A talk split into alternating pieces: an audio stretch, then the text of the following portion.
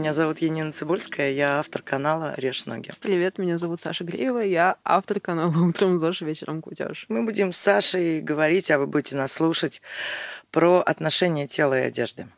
Да, вот мы наконец встретились. У нас, мне кажется, довольно пересекающиеся темы работ наших с тобой. Да.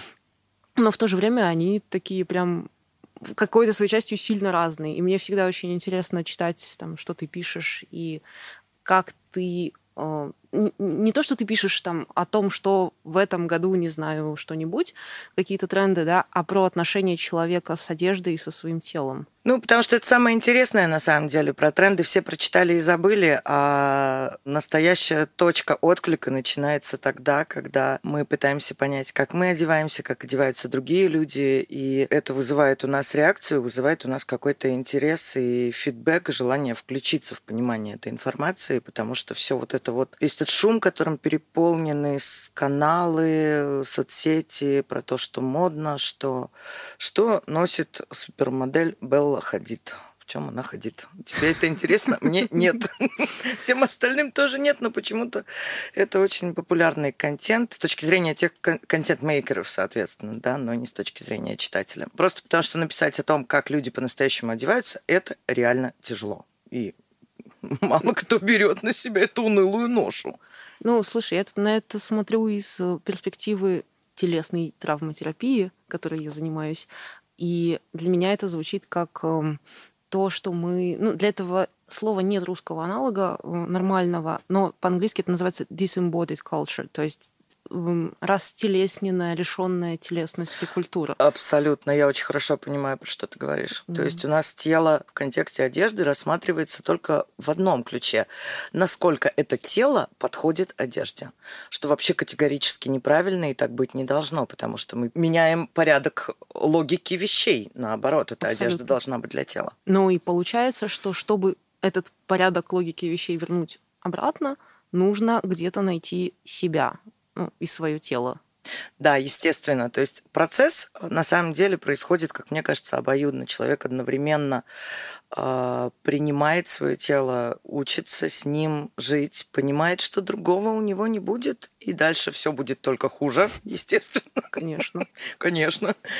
И этот же процесс позволяет ему открывать для себя э, свой уникальный стиль, свою идентичность, свою одежду как отражение его личности, как какой-то посыл окружающим. То есть мы же всю жизнь были выращены в культуре модной, э, трендовой и бездуховной, или mm-hmm. страшный, некрасивый, но зато очень возвышенный, возвышенный и духовно богатый.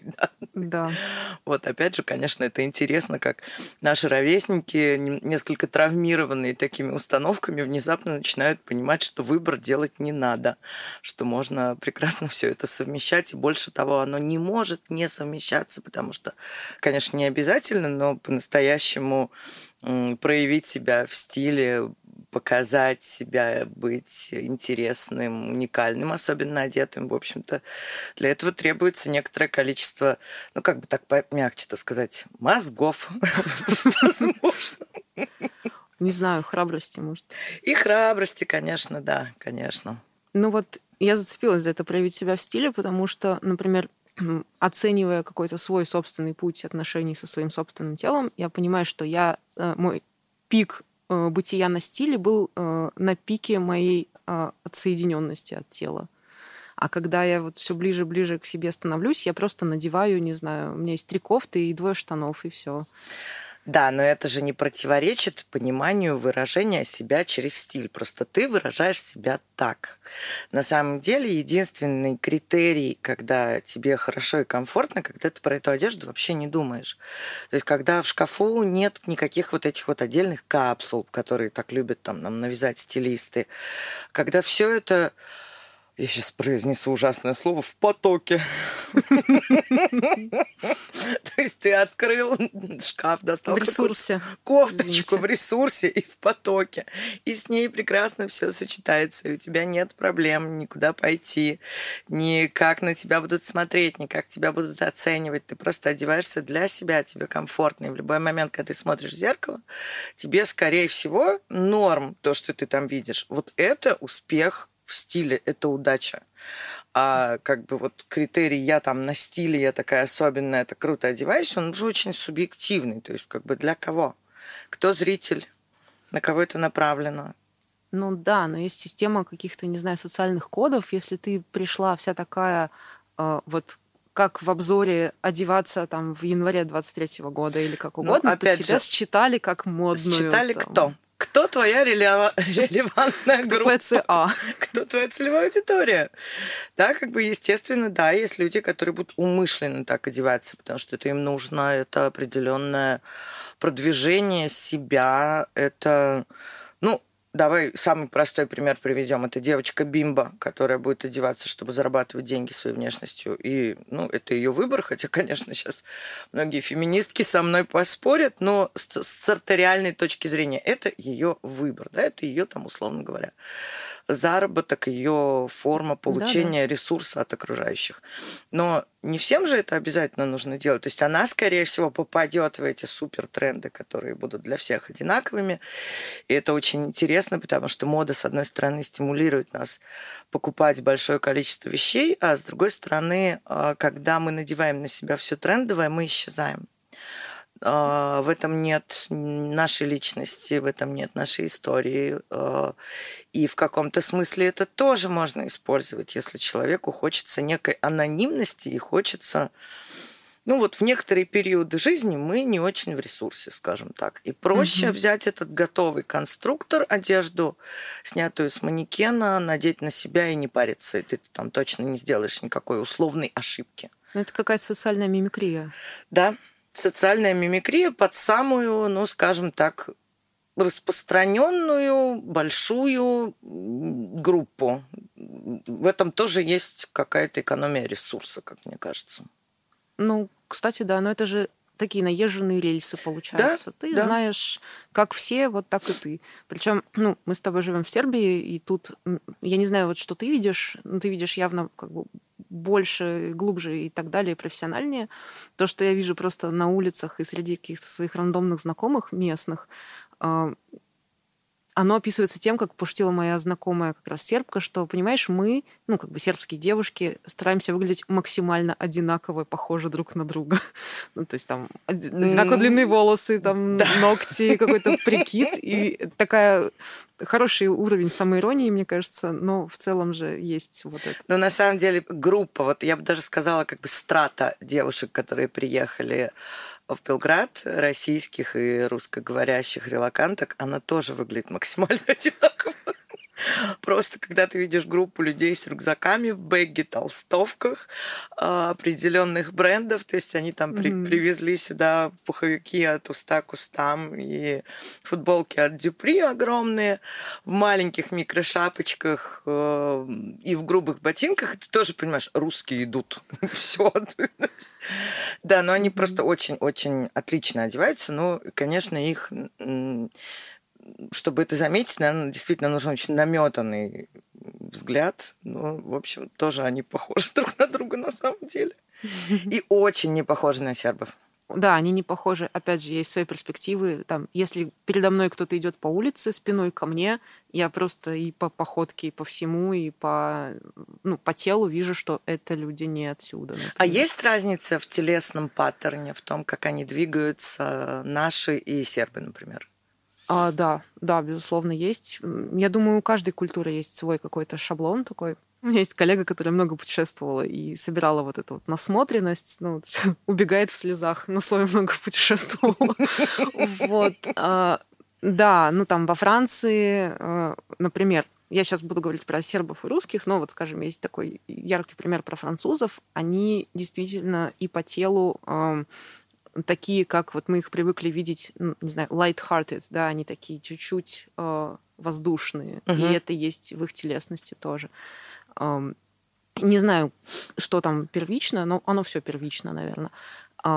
У нас э, я проводила эксперимент, когда только приехала в Сербию, и меня как раз попросили посмотреть, как люди здесь ходят по улице, просто ходят по улице. А, и здесь есть один из таких типичных паттернов, когда, например, идет парень и девушка, очевидно, местные. Девушка идет, у нее, а, не знаю, вот асфальт прожигается под ногами, она там прям стучит своими каблуками, хыдыщ, хыдыщ, хыдыщ такая, она прям очень жесткая. А парень рядом с ней, он такой котик, он крадется на мягких лапках, он э, вообще вот он весь такой очень мягкий. И этот паттерн довольно распространенный. Вот. Еще есть один из таких явных для меня примеров. Это подростки, которые какие-то очень, э, ну, расхлябанные это не то слово, но они какие-то фрагментированные все. Как на шарнирах?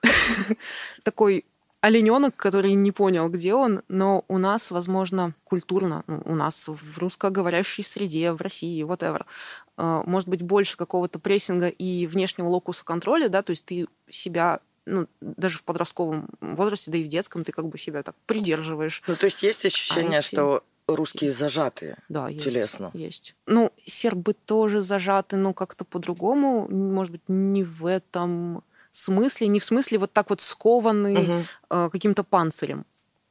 Э, сербы скорее действительно фрагментированы. Э, это два разных шаблона, не знаю, травматических, ну, по сути у них же тоже недавно было, были такие тяжелые события. И, ну, кстати... Ну, ничего себе тоже.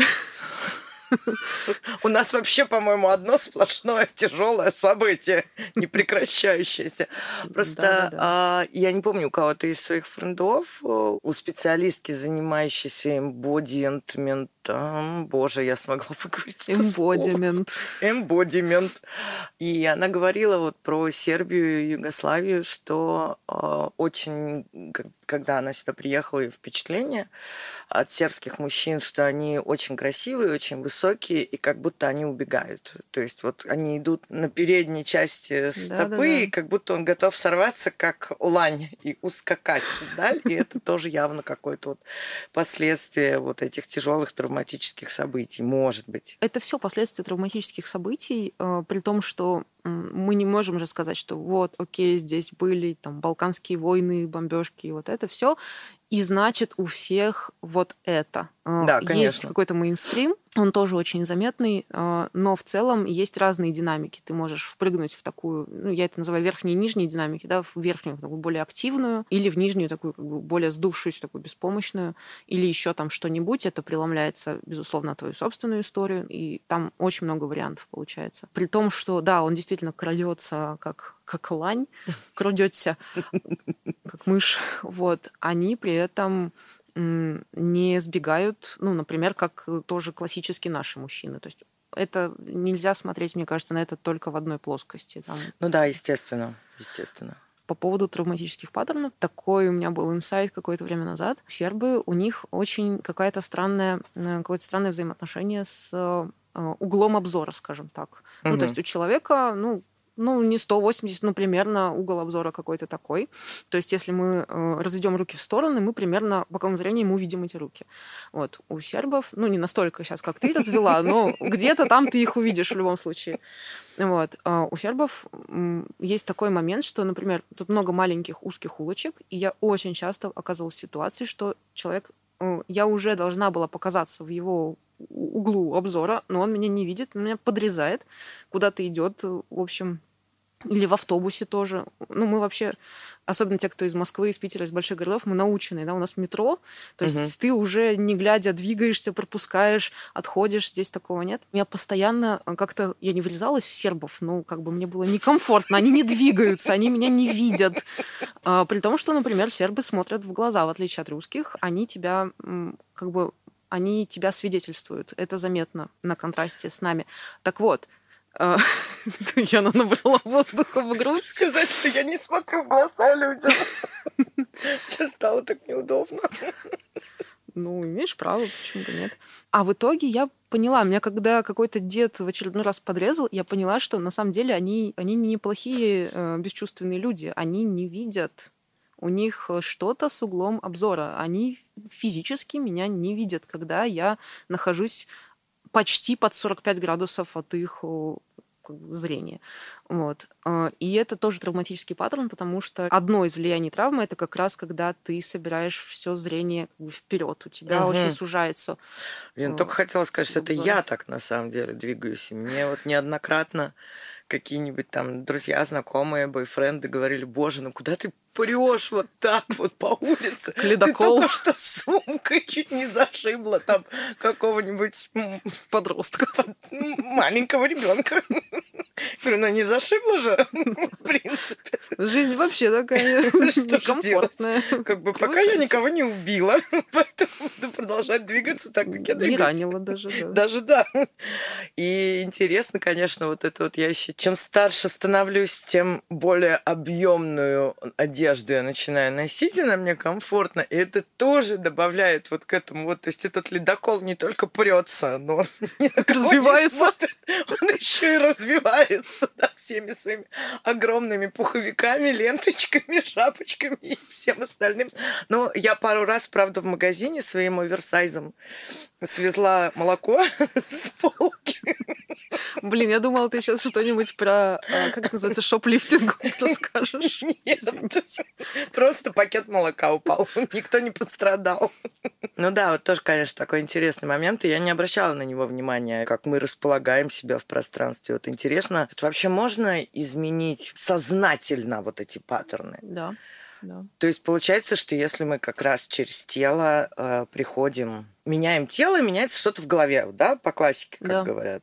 Да. И к этому, да, мы можем еще подключать одежду. Но я не думаю, что одежду можно впихнуть сюда, там, как в каком-то терапевтическом плане, но она, скорее mm-hmm. всего, может быть как просто как следствие. То есть ты там... она может быть поддержкой какого-то процесса, я думаю. Ну, вот мой личный такой э, ламповый какой-то процесс, который я сама себе организовала – когда я послала нахер какие-то ожидания того, э, что я должна в кавычках носить, и как я вообще должна выглядеть, я стала носить, э, ну, у меня в браке довольно такое давление не сильное, но как бы ежедневное было. Вот. Э, и когда я как-то решила, что все-таки нет, я этого не хочу, независимо от того, какое у меня тело, какая у меня фигура. То есть я отделила вот это вот... Есть, мне кажется, такое поверье, что если у тебя красивое, ну, конвенционально угу, красивое угу. тело, ты как бы обязана его демонстрировать. Да, конечно, конечно. Вот. Иначе зачем это все просто? такое поверье. Иначе зачем? Ты просто состаришься и умрешь, и никто не увидит твои... И не подала себя на тарелке, как хорошую вкусную еду окружающим, Блин, ну да, да. Вот. И как-то я тоже была в такой для себя самой хорошей, классной форме. Ну, в принципе, я, в общем, не могу сказать ничего плохого про любую свою форму, наверное. Вот. А, но в целом я начала больше какие-то балахонистые вещи покупать, и у меня было такое прям очень шкурное ощущение, что я вот за этими балахонами такой образ, что взгляд других людей, просто людей на улице, а, он тебя как бы немножко как лезвием полосует, в каких-то местах больше, в каких-то меньше. Вот. И я вот в этом, прячась в балахоне, я себя как бы исцеляла, да, что Ну, ли. это же нормально, ну, конечно. Ну да, конечно. вот. Этот процесс запустился скорее как-то интуитивно, но он был очень осознаваем. То есть я прям специально, нет, я не готова надеть ничего там, не знаю, обтягивающего, ничего там супер открытого, потому что я чувствую себя вот все эти годы, там 30 с хером лет, да, изранены этими взглядами. Да, и я хочу сейчас сделать маленькую не знаю, как это правильно назвать, как называется что-то, когда ты акцентируешь внимание. Акцент. Акцент. Звучит мысленный колокольчик. А, и хотел бы обратиться к слушателям для того, чтобы подчеркнуть очень важную мысль, что многие из нас а, пребывают в уверенности, что стиль – это некий священный грааль, который можно найти раз и навсегда, успокоиться, и у тебя все будет хорошо. То есть вот мы идем к стилисту и платим деньги за то, чтобы нам нашли стиль, и мы будем в нем сидеть. До гробовой доски – это иллюзия, так не бывает. Это живая да, холистическая система, которая постоянно меняется. И единственное, что мы можем сделать раз и навсегда, это понять это и принять, что будет меняться тело, что будет меняться отношение с одеждой, переезды, вкусы. Сейчас нравится такой цвет, потом другой. Какая-то одежда снашивается, пропадает, выбрасывается, дарится, неудачно покупается, приехала не то. Нужно. И это процесс. Процесс, который, к сожалению, вот не получится так, что ты раз и навсегда собрал гардероб, и у тебя все хорошо, потому что, да, одежду мы используем еще и вот для таких для таких моментов, как вот, вот ты сейчас описала, да, то есть вот в какой-то период она будет большая и страшная, в какой-то период она будет секси и обтягивающая. И иногда это может сочетаться, угу. ничто, собственно, нам не мешает. Иногда мы можем все выкинуть, купить шорты и уехать на море и просто там просидеть год. Можем накупить винтажных вещей и, не знаю, там 20 лет жить в особняке, курить трубку и завести 40 кошек. потом умереть. Все может быть. Но вот да. единственное, что точно, что стиль нельзя собрать раз и навсегда. Слушай, ну тут выходит э, моя мама и мамы и бабушки очень многих людей, мне кажется, и говорят... Весь род встает, да? Да, весь род и скажет, тогда нахера ты купила эту кофточку в 15 лет? И я такая, да, да, да, 20 лет прошло, я могу ее уже выбросить. То есть оно же висит над нами. Естественно, с вещами надо легче расставаться. И, естественно, с одной стороны, их нужно проще выбрасывать, отдавать, утилизировать а с другой стороны, их нужно и покупать-то поменьше, чтобы ну, не было вот так много выбрасывать. Больно, да. Что же еще? И не покупать, но мы же используем это как крысы, которые давите на кнопку удовольствия, быстрые эндорфины. Да, да, и да. это не худший вариант. В конце концов, шопинг это не наркотики, это не алкоголь, это не, не бинджерские зажоры, после которых ты идешь блевать. Я все проходила, я все знаю. Я могу честно сказать, что шопинг для здоровья. Ну, для кошелька не полезный вариант, а для здоровья может быть очень. Так ну, лучше деньгами, чем это все. Естественно, а еще лучше пойти на психотерапию, например, телесную. Минутка рекламы. Ну, да, ну слушай, ну мы же тоже, вот у, у вас невозможно один стиль себе собрать и так в нем жить, и у нас тоже невозможно, знаешь, походить.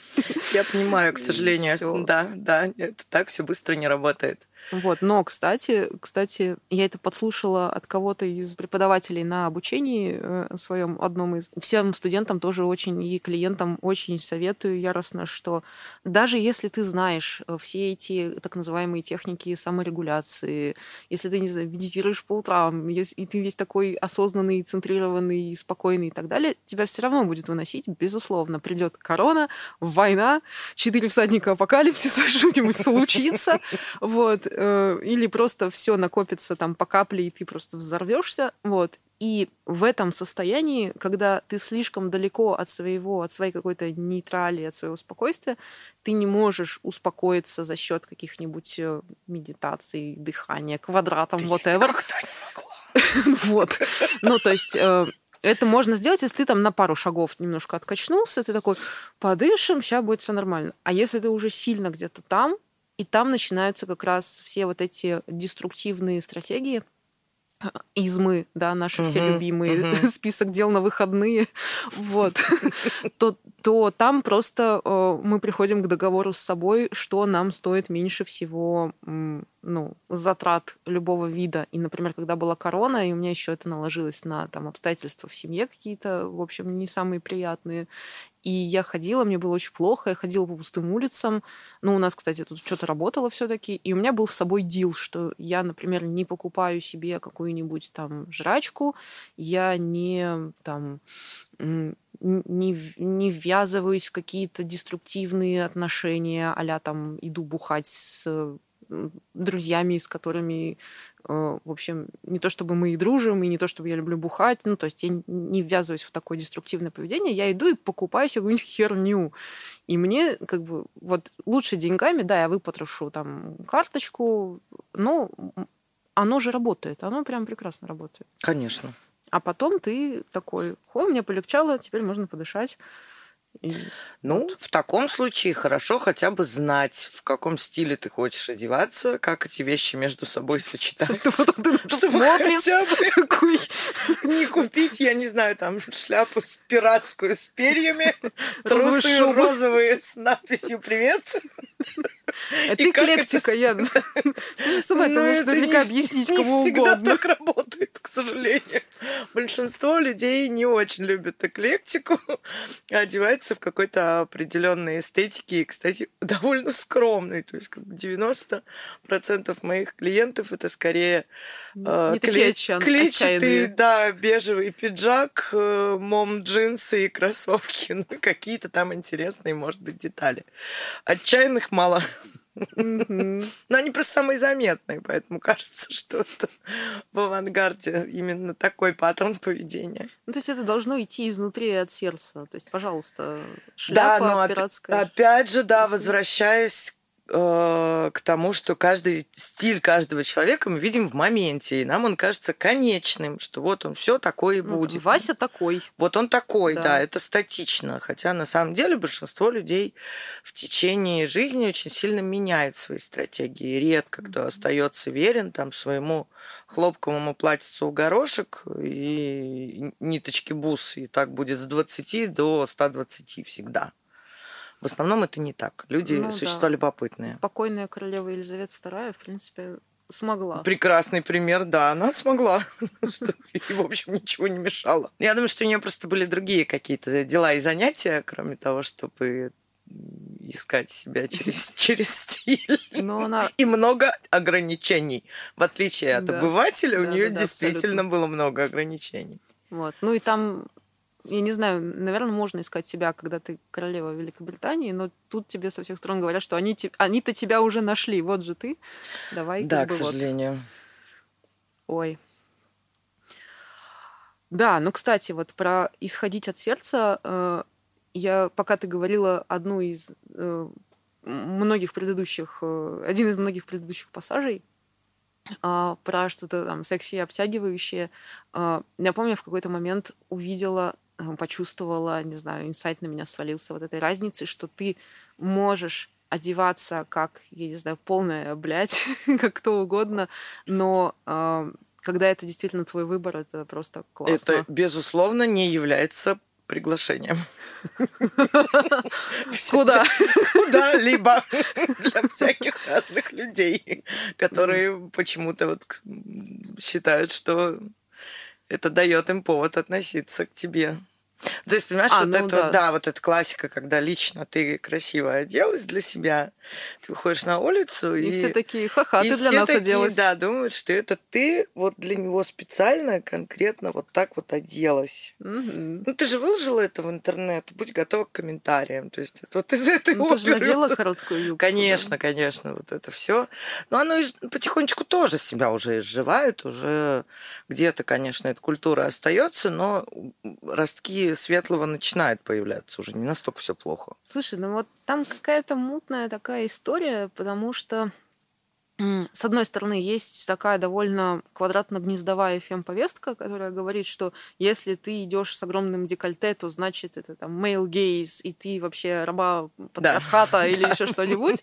Вот. А есть вот это вот сознательный выбор а не знаю, певица Карлеуша на сцене в трусах. Моя богиня. Да-да-да, я хотела как раз немножко про нее поговорить. Она э, Любимка моя. да, твоя любимка, вот. А есть выбор, а есть вот я вот хочу, потому что могу, потому что вот э, мне Ну, потому что я классно. хочу, чтобы меня захотел там какой-то конкретный... А может, я сама себя хочу, я такая классная. Или сама себя и хочу, как бы или вот хочу ходить. понравиться. Ну, я, например, в этом не вижу ничего плохого. Я за то, чтобы женщина делала выбор в любой ситуации, как ей хочется одеваться, и могла краситься, и там, не знаю, делать сумасшедшие секси-прически, носить каблуки и все что угодно, потому что, ну, ей вот, вот так хочется там, в какой-то конкретный момент. Почему? Не наше дело даже, собственно. Потому что хочет. Ну, это же такая... э, я чувствую какие-то перекрестный огонь в этом месте, потому что... Да, конечно. Потому что, например, приведу кейс э, своей приятельницы и коллеги. Вика, если ты слушаешь, привет тебе большой. Э, вот. Э, у меня есть коллега, пилатес-тренер, она в великолепной форме, и она вела как-то прямой эфир в, на очень важную э, тему про тело, физиологию, дыхание. То есть она максимально нейтрально, но она была в таком боди телесного цвета и без лифчика под ним. Угу. И она гребла просто тонну дерьма в комментариях, типа, ну что же вы вообще там, прикройся. Как не стыдно. Как не стыдно. Она говорит, ну, ребятки, я вообще вам как бы про другое рассказываю, но я сама была в такой ситуации, ну, никогда я гребла тонну дерьма, а, я слишком, наверное, трусло для такого, но но когда я преподавала в универе, я понимала, что ну, мне комфортно не носить там вот, лифчик, да, но я как бы калибрую обстановку. Там у меня есть студенты, есть коллеги-преподаватели, и как-то мне важна э, вот эта экономика внимания, фиксация внимания людей на каких-то других ну, вещах. Ну, естественно, вот ты видишь, ты произносишь очень важное слово, ты калибруешь. И это тоже в некотором роде ответственность того, кто носит. То есть, когда я на последнем вебинаре как раз про иронию в стиле и про яркость, про очень бодрое самовыражение, скажем так, я говорила о том, что существует как бы два направленных друг на друга явления одновременно. Это ваше желание выразить себя и сопротивление среды. И в какой-то точке они встречаются. И только на вас лежит ответственность, соответственно, вы же понимаете, где вы находитесь, кому обращено mm-hmm. это сартериальное послание, что сейчас, не знаю, там, вы зимой в Сургуте, в Думе, в областной. В леопарде. В леопардовых трусах лежите на столе. Не знаю, не знаю зачем. Хороший туман. Либо вы в Нью-Йорке скачете на вечеринку, где вы находитесь, кто вас окружает, кто эти люди, кому обращено ваше послание. Естественно, стилист в данном случае, там любой специалист может вам ничего посоветовать. То есть только внутренний комфорт. Если этой женщине вот комфортно в бежевом боди было рассказывать, а, видимо, ей было, ну то как бы и все, вопрос снят. Если бы она почувствовала себя некомфортно, она бы, вероятно, этого не делала. Я, ну, как бы из этого рассказа мне показалось, что она не глупая женщина. Абсолютно нет. Ну, то есть вот, вот так захотела. Может быть, это ничего не значило. То есть в любом случае это же всегда как бы и красота в глазах смотрящего, и все остальное тоже там же. В принципе. Мало ли кто где что увидит. Ну, да. Мне кажется, это вообще же вся история про э, не только про то, боюсь ли я говна в комментариях, Конечно. А про то, что человек, люди генерально пугаются тела такого прям. Ну, вот это же классика. То есть к стилисту приходят и спрашивают, а уместно ли носить вещи без лифчика? А я не знаю, что ответить. Потому что никаких таких правил, по большому счету, которые бы их запрещали, не существует. Ну, кроме определенных ситуаций, которые регулируются дресс-кодом. Угу. Например, там дресс-код мероприятия или дресс-код фирмы, где вы работаете. Вот я когда работала в фирме, у нас был огромный талмуд напечатанный, такой заламинированный, что носить можно, а что нельзя. У меня нет претензий к этим людям. Все ему следовали. Есть свод корпоративных правил. Ну да. А все остальное, что вот там нельзя ходить без лифчика. Почему? Какая такая статья в Уголовном кодексе запрещает ходить без лифчика. Но, с другой стороны, кому-то может быть некомфортно, и он так ходить не будет. То есть это, опять же, это очень такой субъективный момент, который нам всем хочется совета, э, универсального рецепта в этом совете, который решил бы наши проблемы с окружающими, с тем, как они нас смотрят, как нас воспринимают, но его нет, к сожалению. Нет, нет. Только твой личный комфорт может. Ну, вот личный комфорт, а есть э, вот это вот стыжение, шейминг э, такой социальный, как э, социальный регулятор. Да, то есть, типа, ты без лифана, ты, типа, не наша. Ну, вот это есть, вот есть. Больше того, в каких-то люди по-прежнему живут в местах, где действительно могут попросить там пояснить за шмот, условно говоря. Такие места до сих пор существуют. Я полагаю, что мы с тобой тоже сидим и записываем этот подкаст из очень привилегированной точки. Потому да. что мы сидим в Европе, а, мы живем в городе, в культуре людей, которые не позволяют себе никакие никому комментарии, походя просто так на улице, как, О, да. как бы худшее количество антикомплиментов за свою жизнь я получила в Санкт-Петербурге, в культурной столице нашей Родины. Я очень, я помню, что я так была рада, когда увидела в подружке черную помаду.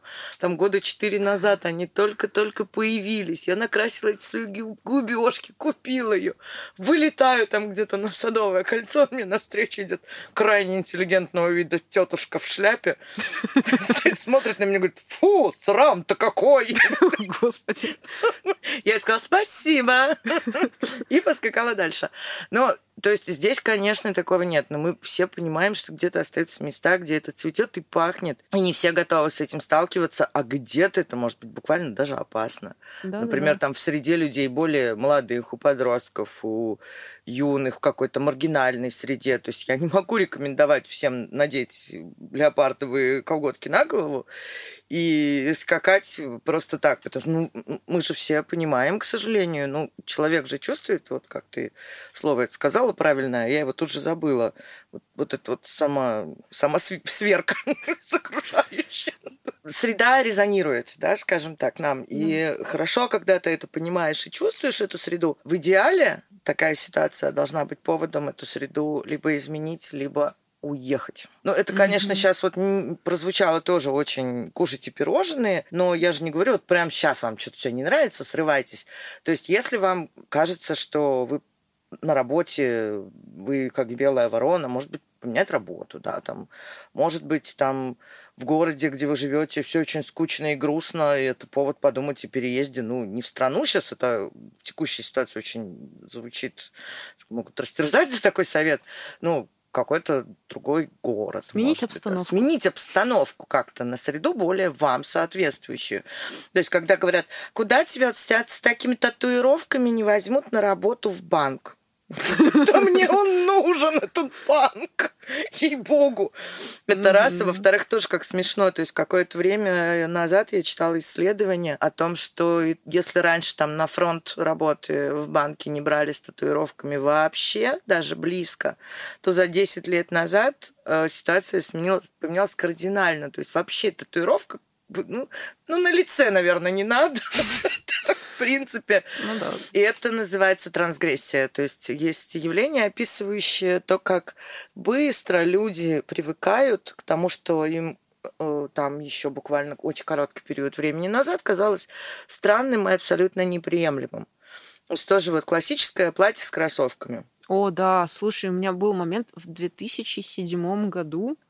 Меня подруга одернула что я надела как раз э, платье с кроссовками, типа, куда я собралась, это вообще А ужас. сейчас мы скорее не можем встретить женщину в платье с каблуками, это будет гораздо сложнее. Да-да-да, абсолютно. Я ну, как в воду смотрела. То есть ты там в Инстаграм заходишь, они, конечно, все на каблуках, а на улицу выходишь, конечно же, нет.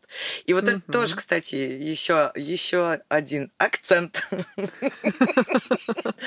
по поводу среды. Мы очень часто Э, находимся в таком заблуждении, в неком когнитивном искажении, что вот все вокруг одеваются так, потому что я это вижу в своей соцсети. В ТикТоке, mm. в Инстаграм, в Пинтерест. Вот я захожу, и все это носят. А кто все вокруг тебя на улице носят? Глинистым в Пуховый платок боль и отчаяние, что у нас модно в этом сезоне. Ну, то есть какие-то совершенно другие вещи, и на это нужно делать скидку. Даже не то, чтобы там тиктокеры существуют в каких-то других местах. Они, очень многие люди, которые делают контент, они так не выходят на улицу. Да, да. То есть они снимают этот ролик, э, скачут, делают ножкой эти, раздеваются, переодеваются и уходят. Все. То есть это как mm-hmm. вот классика, когда у меня там клиентка собирает вдохновляющие картинки, чтобы я помогла ей со стилем. И она мне говорит, мне вот так, но без каблуков. Я говорю, выбросьте это, забудьте, мысленно отрежьте ноги всем этим людям на картинке. А по поэтому у тебя канал так называется? Нет, не только поэтому, вообще не поэтому, кстати. Это просто совпадение. А, это не важно, это нерелевантно совершенно для нас. То есть все эти... А, а почему тогда они на каблуках? Ну, потому что так проще попасть в объектив фотографа. Так все еще считается, что конвенционально краша выглядит. Так, скорее всего, картинка попадет в топ, но для нас это ничего не значит. То есть у визуального массива данных существуют другие законы, которые пересекаются со стилем человека, но не на сто процентов. То есть вот это, вот это все, это визуальная шелуха, ее нужно уметь отбрасывать. Угу. Я тут вспомнила как раз спокойную Елизавету II, которая, она дожила до скольки, 90 с чем-то лет. Да. А, и вот последние там видеозаписи, э, она всегда на каблуках, например, всегда. Причем не на таких типа полтора сантиметра для бабули. Нет, она на нормальных таких каблах вот ходит всю жизнь, очевидно. Ну, привыкла. Ну, Но ну, это да. каблуки, скорее всего, исчезнут, как и сейчас корсет. Мне кажется, что это будет такое дорогая, я в секс-шопе купил тебе каблуки. И себе взял тоже. Горячая ночь, да. То есть это идет несколько такую фетишизированную и маргинализированную сферу. Ну, оно уже там отчасти. Одним каблуком уже, это уже да, там. Да, да, но в ближайшие, как когда я говорю скоро, это не значит, что это случится послезавтра.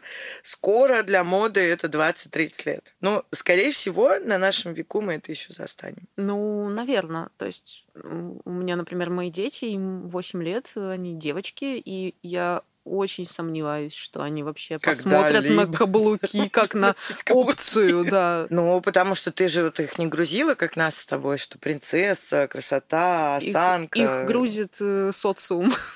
Да, меня. к сожалению, вот это тоже очень печально, потому что я тоже же мать, только у меня сын, и насколько мы не сразу хочу еще один акцент. Если вы родители, то имейте в виду, что вы не всесильные, и какими бы вы ни были заботливыми, добрыми, не токсичными, на детей еще и влияет среда, конечно. То есть он все равно, он или она принесет из школы в какой-то момент я толстая, я некрасивая, я там то, я не это, потому что это подростки, это буря, это гормоны, это все плохо. Но э, основой и краеугольным камнем будущей хорошей психики все равно, поправь меня, если я не права, будут родители.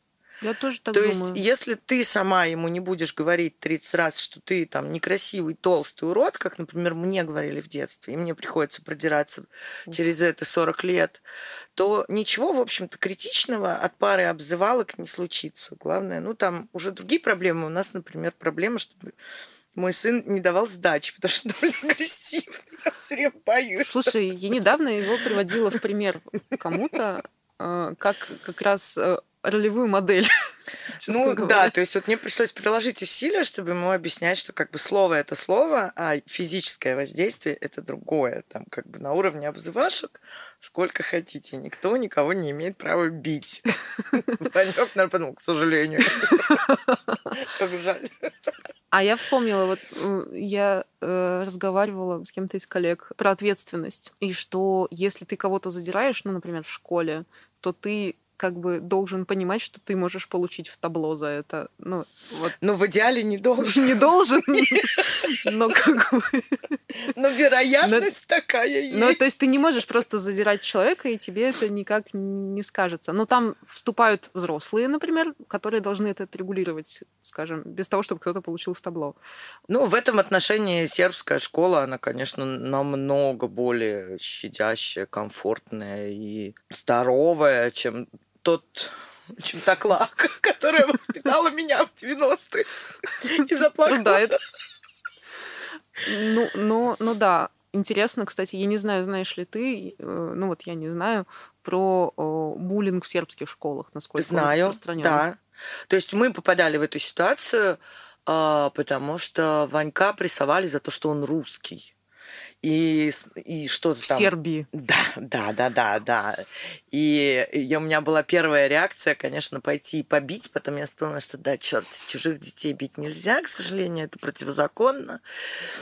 И я, слава богу, остановила свой носорожий порыв такой матери с, с тяжелым бэкграундом из российской глубинки. Mm-hmm. И думаю, как же делают цивилизованные люди? М-м, они же идут к учительнице. Я пошла к школьному психологу и сказала, вы что хотите, у вас тут буллинг по национальному принципу, вы хотите проблему? Они говорят, нет, не хотим.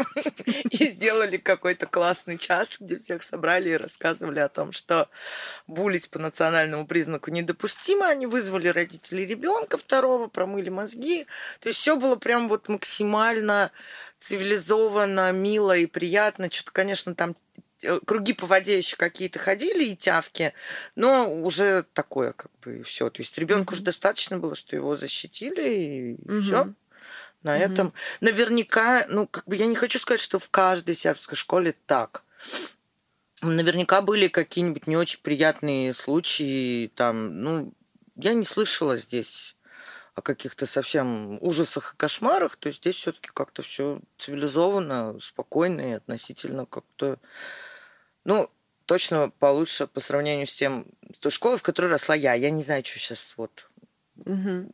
с теми, которые сейчас школами, без понятия. Угу. Ну вот, возвращаясь к теме тела, отношения с телом, образа тела, а, это с буллингом очень сильно связано. Я сейчас ну, внутри себя и в своей терапии тоже делаю какой-то, скажем так, research а, вот этого всего. И я вижу отголоски того, как травля очень сильно влияет. Ну, травля не по национальному признаку, угу. скажем, а по внешнему. По внешнему. Как она разъедает просто твои отношения с телом, и вроде ты уже взрослая тетка, и вроде ты уже всех обогнала там в плане, не знаю, карьеры, ума, всего, блин, на свете, заработка, whatever, но оно вот все равно вот эта коррозия какая-то внутренняя, она остается, она проецируется, естественно, в, вовне, угу. что ты, например, не знаю, сложно выдерживаешь там свое отражение в зеркале или вот свои угу. отношения там с одеждой. Я фантазирую, но, так, наверное, у людей с опытом буллинга как раз по внешности, вот этих попыток себя найти, откалибровать, понять и предъявить, потому что за предъявление они уже получили однажды кучу как раз тоже дерьма, а, там будет, мне кажется, определенный страгл. Вот. Да, к сожалению, ну тут вот ничего не сделаешь, кроме как вернуться к сакраментальному, ходите на психотерапию. О, да. И работайте с этим. Понятно, что есть два пути, получается, да, то есть пойти лечить голову и пойти исправлять тело, условно говоря, да, это пластическая хирургия, это диеты. Фитнес, да. Там. Это фитнес, э, да убейся просто там. И второй, к сожалению, обществом позиционируется как более здоровый. Таковым Ой, не всегда является. Вообще есть, редко, когда является, как бы, мне кажется, да. Не берусь тут ничего сказать, потому что тут же я, я-то откуда знаю? Что я знаю про здоровье? Я вообще не врач, я стилист. Куда, куда я полезла? Зачем это мне? Ну, смотри, вот, вот в этом, господи, в прошлом, слава богу, в прошлом году, хотя мы еще не знаем, слава богу или нет, а, у всех было PhD по политологии, поэтому как бы, почему бы Ладно, хорошо, не тогда мое сферу. PhD по, по, по докторологии чего-либо говорит, не идите на психотерапию. Будет ну, вам легче на, жить. И, и на спортик, да, лайтовенько, вот, не убиваясь, немножко. И Да-да-да. любите себя, покупайте себе хорошие вещи, которые вас радуют, а не которые радуют потенциальные чужие глаза, которые на вас смотрят. Но как вот из этого вылезти? Все равно идешь по улице, или вот моя ситуация, э, в которой я себя нашла какое-то время назад, ну, как бы внутри ситуации мы там что-то сидим, и я такая, опа, я в этой ситуации осознавание. Когда мы сидим с девчонками где-то в каком-то баре, и все такие супер, не знаю, накрашенные, красивые, ну, красиво одетые. Я, как всегда, в мешке и не накрашенная. вот. И, естественно, мои подруги получают тонну какого-то внимания. Ну, такого не в смысле там девушка, разрешите познакомиться, слава богу, нет, но какого-то такого приятного внимания э, я, ну, я себя чувствую невидимой. При этом, при этом мне нахера, вообще мне не нужно да, чужое. не нужно. Но мне все равно как-то, блин, вот а почему у них есть, а у меня нет? Это абсолютная классика просто. Шлите резюме. Я тебе потом расскажу анекдот про резюме, он не печатный, к сожалению. Идите нафиг. Ну, шлите резюме. Хочу устроиться на работу, но не хочу работать. Вот это приблизительно из этой же серии. То есть, как бы, ну, у меня это тоже есть. Если, например, за мной ухаживает мужчина, который не проявляет очевидных там... Ладно, что я скажу? Смотри, как интересно. Ухаживает. Если со мной не проявляет очевидных чего, если он уже ухаживает. Окей. Если со мной там общается какой-то парень, который не хочет затащить меня в кровать, то я думаю, черт, это вообще что? это, это неприемлемо. А если он хочет затащить меня в кровать, я думаю, Фу. вот фу. это неприемлемо. Вы все одинаковые.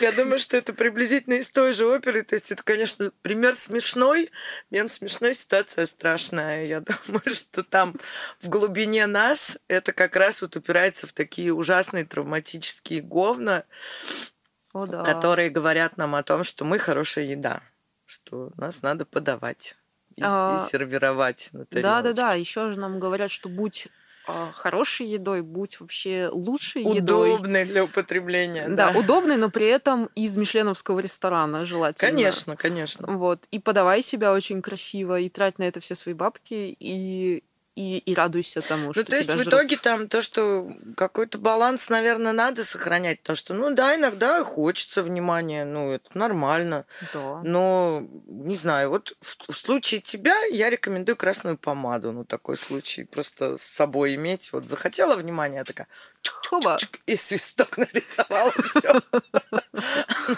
Ну, правда, прям безотказно действует. То есть тебе не надо иметь отдельно какой-то вечерний гардероб с платьем в стразы и в обтяжку, который ты наденешь в бар, чтобы не отставать от подружек.